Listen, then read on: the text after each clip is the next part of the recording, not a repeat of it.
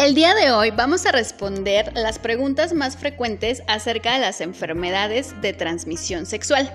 Si tienes una vida sexual activa, infórmate y protégete de las enfermedades de transmisión sexual, que se abrevian como ETS. Primera pregunta, ¿qué son las enfermedades de transmisión sexual? Son un grupo de enfermedades que se contagian durante las relaciones sexuales sin protección son causadas por virus, bacterias, hongos y otros gérmenes microscópicos. Una persona infectada puede seguir propagando la enfermedad sin saber que la tiene. Si no presenta síntomas y la infección pasa desapercibida, estas enfermedades las pueden presentar personas de cualquier edad y sexo, pero los adolescentes y adultos jóvenes son los que están en mayor riesgo. Segunda pregunta. ¿Cuáles son las enfermedades de transmisión sexual más conocidas? Son la tricomoniasis, clamidiasis o candidiasis o moniliasis vaginal, la gonorrea, sífilis, chancro blanco, herpes, VIH, hepatitis y condilomatosis. ¿Cuáles son las complicaciones de estas enfermedades? Si no se tratan a tiempo, pueden causar esterilidad, enfermedades crónicas e incluso la muerte.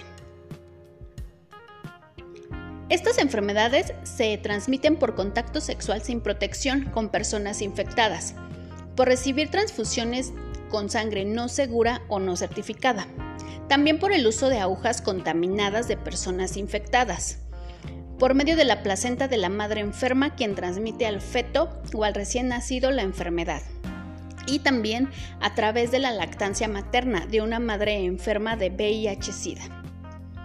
Si tengo sexo anal, ¿puedo contraer enfermedad de transmisión sexual? Sí, porque es suficiente el roce y tocamiento de los genitales para infectarte, aunque no haya penetración anal o vaginal.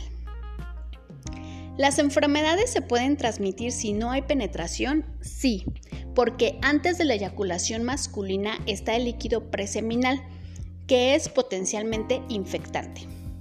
¿Cuál es el tratamiento de estas enfermedades?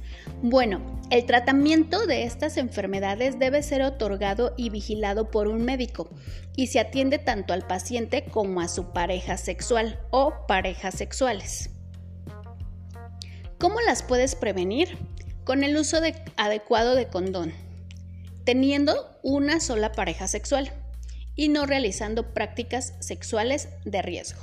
Recuerda que si te cuidas tú, estás cuidando a las demás personas y que la decisión de una vida sexual activa conlleva mucha responsabilidad, ya que puedes poner en riesgo tu salud o llegar a tener un embarazo no planeado. Por eso es muy importante que analices toda la información para que puedas tomar la decisión más acertada en el momento que estés viviendo de tu vida. Cuídate mucho, espero y te encuentres muy bien.